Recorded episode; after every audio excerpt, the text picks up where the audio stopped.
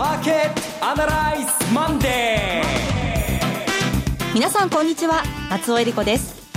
マーケットアナライズマンデーをお送りします。パーソナリティは金融ストラテジストの岡崎良介さん。話すことが多すぎて今日は本当にねこんがらって、えー、舌もつれそうな感じなんですけど岡崎です。よろしくお願いします、はい、えそして株式アナリストの鈴木一之さんです。おはようございます。鈴木一之です。どうぞよろしくお願いします。この番組はテレビ放送局の BS1212 で毎週土曜昼の1時から放送中のマーケットアナライズプラスのラジオ版です。海外マーケット東京株式市場の最新情報具体的な投資戦略など耳寄り情報満載でお届けしてまいります。さて岡崎さんもおっしゃいましたが、はい、ね今週は話すことがいっぱい。えっとねまず今起きてることは何かっていうと、はい、例のメール事件のですよね、ええ、訴追がないということで買い戻されてると、はい、で買い戻されてるのはその前売られたからなんだけどもじゃあなんで売られたかっていうと負けるかもしれないということかもなんですけども一番大きな大きなのはですね日米ともにボラティリティが急上昇した、はい、面白いですよね。NHK まで取り上げましたよね。いや初めて見ましたね。NHK がボラティリティインデックスを出してるのはちょっと笑っちゃいましたけど、ね、まあその辺の仕組みって後で説明しましょう。これは極めてプログラムにあの基づいたですね売買が先週の、はい、えっ、と4日とその前の2日か。2と4はそんなふうに動いてますね、はい、そして先週大きく動いた日経平均もずいぶんねあの今朝方動いてますね。はい。あのまあ、朝月曜日は大きく動きやすいんですが高売りして、はい、あとは結構横ばいに近いの動きなんですけどね、うん、はい、この辺りも詳しく伺っていきましょう。この番組は株三六五の豊か商事の提供でお送りします。今週のストラテジーこのコーナーでは今週の展望についてお話しいただきます。まず順序立ててお話しするとですね、はい、えっ、ー、と、先週の下落、特に、えっ、ー、と、木曜日が休みでしたから、水曜日と金曜日の大きな下落というのは、ボラティリティの上昇を伴っての下落なんですけども、ことの発端はやっぱりトランプ現象なんですよね。はい、トランプさんがやっぱり勝つかもしれないという確率が上がったこと。で、アメリカの株が9連続、9営業日連続下落をしている。で、一方でアメリカのボラティリティが9営業日連続の上昇している過去のデータがなかった世界に入っている。でここでですね、スイッチが入ったのが、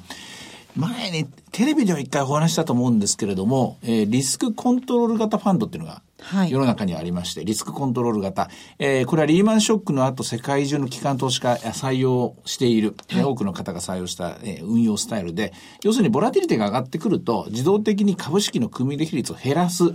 という仕組みです。ボラが20、25、30と上がっていくと、組入れが90、80、70と減っていくと。つまり、ボラティリティが上がれば自動的に売っていくっていう、えー、自分の株式ポートフォリオ全体のキャッシュ込みのポートフォリオのボラティリティを一定に調整するという仕組みです。これ日本でも、えー、投資信託の会社がですね、採用しているのも多くありますし、ETF で上場しているのもありますから、はい、それをご覧いただけるとですね、仕組みがわかると思います。ですので、例えば金利が動いたとか、あファンダメンタルがこうだとか、企業業績がこうだとかっていう、でそういうニュースもあったんですけども、ほとんどはこのボラティリティの上昇、でですね、説明つけられると思う。じゃあなんでボラティリティが上昇したかっていうと、トランプの確率が上がったことで、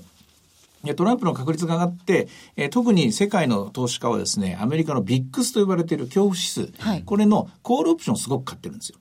アメリカっていうのは先進国で、この、あの、えー、オプションのオプションがあるんですよ。はい、あの、 VIX っていうのはオプションなんですけど、そのオプションの、えー、そのオプションがあってですね、コールオプションがあって、それがすごい買われていて、要するに保険をかけていると。で、保険をかければかけるほど、えー、ボラティリティは上がっていく。ボラティリティが上がっていくと、えー、株価が下がっていくっていう、なんとも滑稽なメカニズムなんですけども、でもこれが今の現代社会のあの本質ですね。期待が現実を作ってしまうっていう。で、そうしてまあ今週の火曜日に向かっていきますから、どうしてもこの圧力はまだかかります。で今日東京でボラティリティが2ポイント下がって23なんですけども、はい、おそらく先週25ポイントまで上がったこのボラティリティの調整売買は今週起きますから、まだ売り切ってないですから。うんですから、おそらく月間の間はまだまだですね、戻り売りのポジションが残ると思いますので、簡単に元の水準に、元の形に戻れるかというと、それは難しいと思います。戦略的には、今日高売りした分だけ、やはりまだ売りの目で今週は入んなきゃしょうがないなと。ただ大統領選挙で何が起きるか分かりませんので、はい、この話はまた後にしましょうか。はい、はいあの、そうなんですよね。で、まあ、この大統領選挙を除いて、それ以外の部分で物事を考えるっていうのが、なんかやっぱり少し今難しいような状況ではあるんですけど、ね、なんかちょっとそれがもう、あの、途方に暮れると言いますかね、ちょっとこう、やる気なくなっちゃいますよね、そこね。そうですね。あの、ただ、その、ネットリ選挙は離れてるようで離れてないかもしれませんが、このトランプ現象と今や言われるようになってきてますよね。トラドナルド・トランプ候補が当選するかどうかよりも、そういうものをこう押し上げている、うん、大統領候補まで押し上げてしまったアメリカ国民の民意というものは、大統領選挙は終わっても容易にはこう片付かないじゃないか、うん、おっしゃる通りですね。と言われてますよね。えー、これ、エマニュエル・トットが、ああの、ね、ドキュメンタリーで言ってましたけどもね、これは革命であって、革命である以上は一人のヒーローが倒れたところでまた次の人間がどんどん変わっていくと。で、革命である以上敵がいるわけで、敵は何かっていうと、今までの世界を牛耳ってきたエリートたち、グローバリゼーションというエリートたち、エスタブリッシュメントというエリートたち、これに対して反旗を翻しているという現象であるからして、えー、ここでまあ選挙が終わったからといってこの流れは変わらないだろうと。ここに本質的な危機があるっていうのが、NHK の番組でやってた結論はそれだと思うんですけどね。うん、そういう考えると、まあ、おそらく上院でも、あの、下院でも、これ共和が取る、共和党が取る確率が高そうですから、えー、今回の選挙っていうのは、まだ、これは始まり、えー、あの、ビギンオブビギニングスって言いますかね。はい、えー、そういう形なんで、なのかもしれませんね。うん、ただ、その中で、はい、えー、我々金曜日、えー、ニコニコ動画で、はい、初めての挑戦。ナイトっていうのは初めてやって、初めて生放送で、生放送で。やらせていただきました。うん、あそこから受けるインプリケーションも重要だと思うので、ここは一応確認しておきたいですよね。ああのインプリケーション、含意、え。ー、含んだ、含みのある意見ですが、どういうことがありますか？いや、あの、みんな一応、これで利上げ確率は高まったって言いますけども、数字は良くなかったんで、うん、で、数字は良くないんだけれども、賃金上昇率が2.8%あったんで、はい、だから、あえー、インフレリスクという点から考えると、利上げはあるだろうと。というインプリケーションですよね。で、たただその一方で景気とか成長力からいくと利上げする必要もないんじゃないのっていうのは残ってると思うんで、私はそっちのグループなんですけれども、うん、ですから、あったところで連続性はないなと。で、え、で、やった、いや、やんなくてもですね、あの、景気はそんなに良くならないでしょうし、えっと、企業業績的にはあんまり良くないわけですよ。賃金が上がってますからね。ですから、株式市場があの日、あのトランプのせいと思われがちなんですけども、伸び悩んだと言いますか、むしろ売られてしまった、あるいはドル円が結局売られてしまったっていうのは、それなりにですね、うん、えー、トランプだけではないところですね、ここも見ておかなきゃいけないと思いますね。えー、そこでいう株式市場というのは、金曜日のニューヨーク市場。金曜日のニューヨークですね。すねえー、小幅に安かったじゃないですか。そうですね。で、えー、小幅に、えー、と、ドルが売られて、うん、なおかつ、長期金利も小幅に下がってるんですよ。はい、で、先週1週間っていうのは、アメリカっていうのはですね、えー、ボラティリティが上昇して株価が下落して金利が低下するっていう金利低下かのですね、えー、ちょっとしたこう、えー、波乱売りみたいなね、こういう現象が起きてますね。うんあの、そうです。やっぱり今のこの政治リスクというものを全部織り込んだ上で、改めてっていうことではないのかもしれませんが、同時進行で経済そのもの、企業業そのものも、チェックする必要が十分出てきてますね。そうですね。あの日、えテレビの放送でも、神谷さんが、あれ、時間入んなかったですかね、Google、Amazon、えー、それから Facebook っていう御三家といいますかね、はい、えー、トップリーダーたち、ドライバーたちがみんなこぞって株価が調整に入っている。はい、ここまでアメリカを引っ張ってきた、えー、それこそのトリオたちがですね、ちょっとパフォーマンス悪くなってるっていう、これも気がかりなところだとおっしゃってました、ね、冒頭の注目のニュース項目で、それ指摘されてましたね。うん、あの、Facebook の株価が急落する。うん、まあ、決算発表を見て、今期の業績に対して非常に警戒的に見てると、慎重に見てるという動きを、株谷さんの方からご説明ありましたけどね。ということは、まあ、えー、一応、えー、正確に時間で言うと、水曜日の朝、うん、えー、11月9日の、フロリダが10時とかそんなもんなんでしょ？開票が来るのはね。だから午前中のところで大体はっきりしてくると思うんですけども、そこはまあ早く乗り越えて次の展開を考えなきゃいけないんですが、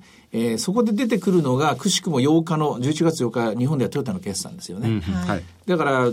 の、ここはまあ、大統領選挙っていうものは当然一番の関心事なんだけども、あ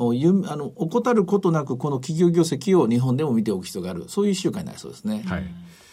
先週出た決算、あの、良いなというニュアンスの会社が随分多いんですが、はい、うんまあ、やっぱり良い内容を出して株価が急落する。まさにこのフェイスブック型のその株価の反応というのは日本でも相当多くなってきているという状況がありますね、うん、大きい会社が苦しんでますよね。そうですね。まさにその通りです。傾向としては、例えばどの業種がとかですね、ええどういうセクターがというよりも、やっぱり大きめの会社が苦しんで、小さめの小ぶりの会社の方が、おそらく柔軟に対応してるんでしょうね。いろんなこの環境変化に対して。で、乗り越えてきてるっていう、そういうような動きが見えますね。そうですね。日地的なビジネスが、もう、ウゴの竹の子ようにたくさん出てるんですが、ただ、ネックはそういう小さい企業には雇用吸収力があまりない。っていうのが今の日本経済の一番大きな問題ですね。うん、それから大統領選といいますと、敗北宣言があって初めて終わるんだっていうお話もね、あの、テレビの放送などでもありましたけれども、今回はどうなんでしょうか？しないでしょう。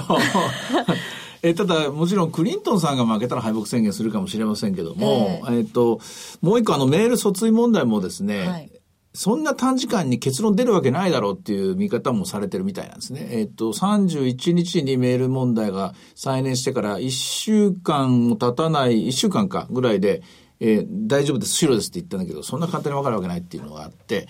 あの問題ももう一回ですね、うん、えー、まあ、あの、もう一回こう燃やされるかもしれませんからね、火がつくかもしれませんからね。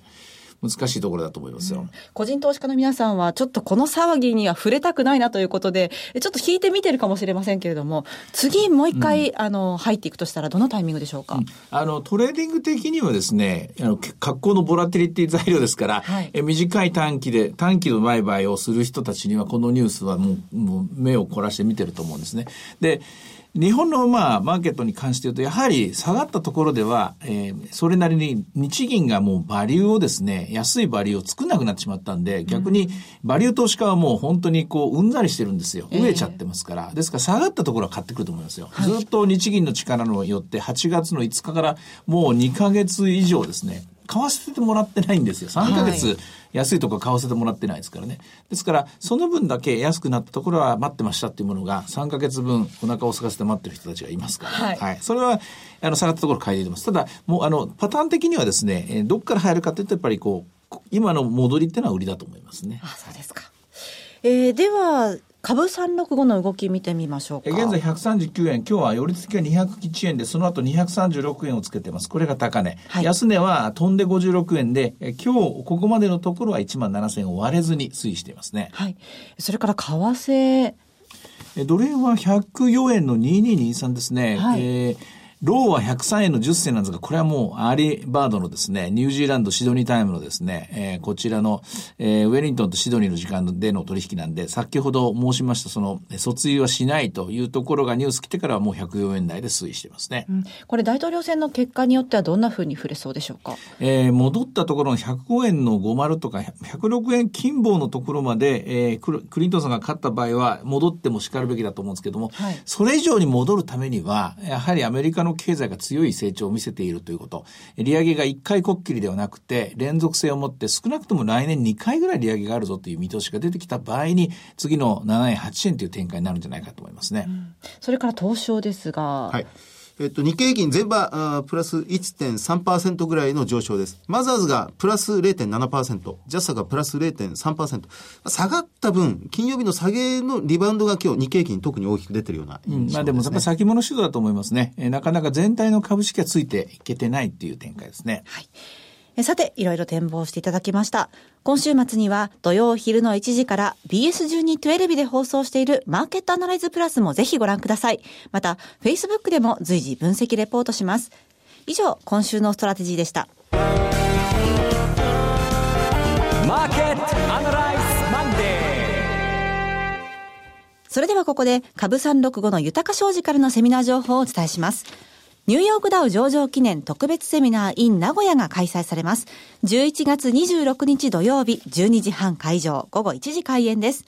第1部は、遠蔵さんによる講演、混迷相場をどう乗り切るか、遠蔵の投資法を徹底解説があります。第2部では、遠蔵さんと大橋弘子さんによる、ニューヨークダウンもついに上場、今注目のクリック株365の魅力とは、といった特別セッションが開催されます。そして第3部で岡崎さんによるセミナーがございます。会場は名古屋駅の駅前、KDX 名古屋駅前ビル13階、TKP ガーデンシティプレミアム名古屋駅前です。ご応募のご連絡先は、豊か商事名古屋支店、フリーコール0120-174-365、0120-174-365、受付時間は土日祝日を除く9時から午後8時です。そして、豊か商事のセミナー、名古屋の次は大阪です。12月3日土曜日にニューヨークダウ上場記念特別セミナー in 大阪が開催されます。12時半会場、午後1時開演です。第1部は大倉隆さんと大橋弘子さんの為替セミナー、本音で言わせてライブ。そして第2部では大倉隆さんと大橋弘子さんによるニューヨークダウもついに上場。今注目のクリック株365の魅力とはといった特別セッションが開催されます。そして第3部では岡崎さんによるセミナーがございます。会場は大阪駅、梅田駅、ABC マート梅田ビル8階 AP 大阪梅田茶屋町です。ご応募のご連絡先は、豊か商事大阪支店、フリーコール0120-441-377、0120-441-377、受付時間は土日祝日を除く9時から午後8時です。そして、豊か商事のセミナー最後は東京です。ニューヨークダウ上場記念特別セミナー in 東京が開催されます。12月10日土曜日12時半会場午後1時開演です。第1部は大倉隆さんと大橋弘子さんの為替セミナー本音で言わせてライブ。そして第2部では大倉隆さんと大橋弘子さんによるニューヨークダウもついに上場。今注目のクリック株365の魅力とはといった特別セッションが開催されます。そして第3部では岡崎さんによるセミナーがございます。岡崎さん、この東京のセミナー、どんなお話になりそうでしょうか？えっとね、10月最後の金沢から、えー、この間、おとといのですね、東京もそうなんですけど、ここのところ、ちょっと今、えー、自分なりにですね、咀嚼して、こう、組み立て直してるんですけども、三角トレードっていう、先週お話した話、はい、ドル円とダウ365と、えー、日経平均の株365、この3つを組み合わせて、これ全部買うのが難しいリスクオンで、はい、全部売るのがあのリスクオフだったんですけども、今じゃそれを1つを買って2つを売る、あるいは2つを買って1つを売るみたいなですね、こういう展開になってきて、これが、ここから先の、私が考える低成長時代のですね、最も効率的なトレードじゃないかと思うんですよね。でそれを東京でもお話して、これを順番にですね、え名古屋、今度大阪という具合にですね、え話していこうかなと。そんなふうに思っています。はい。会場は豊か商事本社9階セミナールームになります。ご応募は豊か商事お客様サポートデスク、フリーコール0120-365-281、0120-365-281です。受付時間は土日祝日を除く9時から午後8時です。株式と為替の両方のお話聞けるセミナーです。東京だけでなく関東にお住まいの皆さん、ふるってご応募ください。なお、それぞれの会場では取扱い商品の勧誘を行う場合があります。以上、株365の豊か商事からセミナー情報でした。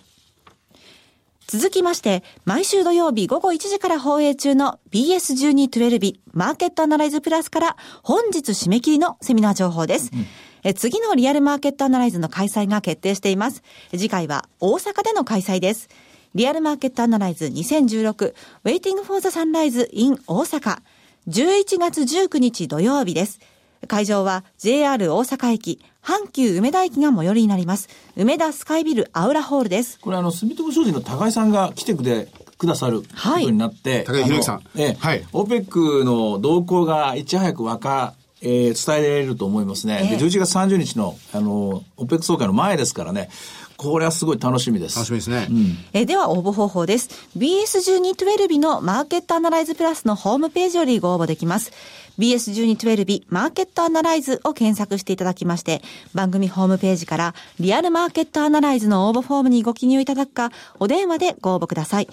電話番号は0120-975-724 0120-975-724です。通話料無料、自動音声応答サービスにて24時間ご応募を受けたまっております。締め切りは本日11月7日月曜日です。お急ぎください。はいそして次は、リアルマーケットアナライズ2016エクストラ in 東京についてお伝えします。こちらは ETF を中心にグローバルなポートフォリオについてお知らせです。東京での開催になります。12月11日土曜日、JR 有楽町駅、丸の内線銀座駅近くの有楽町朝日ホールで開催されます。BS1212 のマーケットアナライズプラスのホームページからリアルマーケットアナライズの応募フォームにご記入いただくか、お電話でご応募ください。電話番号は0120-975-779、0120-975-779です。通話料無料、自動音声応答サービスにて24時間ご応募を受けたまっております。応募はお一人様一回限りでお願いします。個人で複数応募いただいても無効となりますのでご了承ください。締め切りは11月28日月曜日です。えー、こちら年内最後のセミナーなんですね。そうですね。えー、はい12月10日土曜日は、先ほどお伝えした岡崎さんの豊か商事のセミナーがありまして、えこちらで投資戦略や戦術のお話を聞いていただきまして、はい、はい。そして翌日の11日日曜日は ETF のポートフォリオについてお話が聞けるという、うんこういうセットになりそうですね。トリの渡辺さんとか、はい、えっと、あとはアイデアコンサルタンティング、コンサルティングか、吉井さんとか、はい、いろいろと今、あの、このテーマにふさわしいゲストをおお呼ぼお呼びしようという、そんな企画なんですよね。ETF 戦略ですよね。うん、はい。ですから、あの、この土曜日の、おあの、豊か商事のこの、え東京のセミナーと、リアルマーケットアザルの東京のセミナーは、同じ東京で1日違いですが、内容は随分ガラッと違うということになりますね。すねはい、まあ、全部まとめて聞いてしまうと。まとめて、まとめて聞いて、一番お得かなと思います。東京旅行がいいかもしれませんけど、ね、はい。はい、えー、ご応募お待ちしております。以上、BS1212 マーケットアナライズプラスからセミナーのお知らせでした。では最後はテレビ番組のお知らせです。いつでも無料の放送局 BS12 テレビでは今日夜8時から昭和のお母さんの代名詞である京塚雅子主演肝っ玉母さんを放送します。おせっかいでお人よしな母さん中心に巻き起こるホームドラマの傑作をお見逃しなく。肝っ玉母さんは毎週月曜から金曜の夜8時から毎日放送しています。チャンネルの見方がわからない方は、視聴者相談センターへお電話ください。オペレーターが視聴方法をわかりやすくお教えします。フリーダイヤル0120-222-318 0120-222-318 BS1212 視聴者相談センターまで。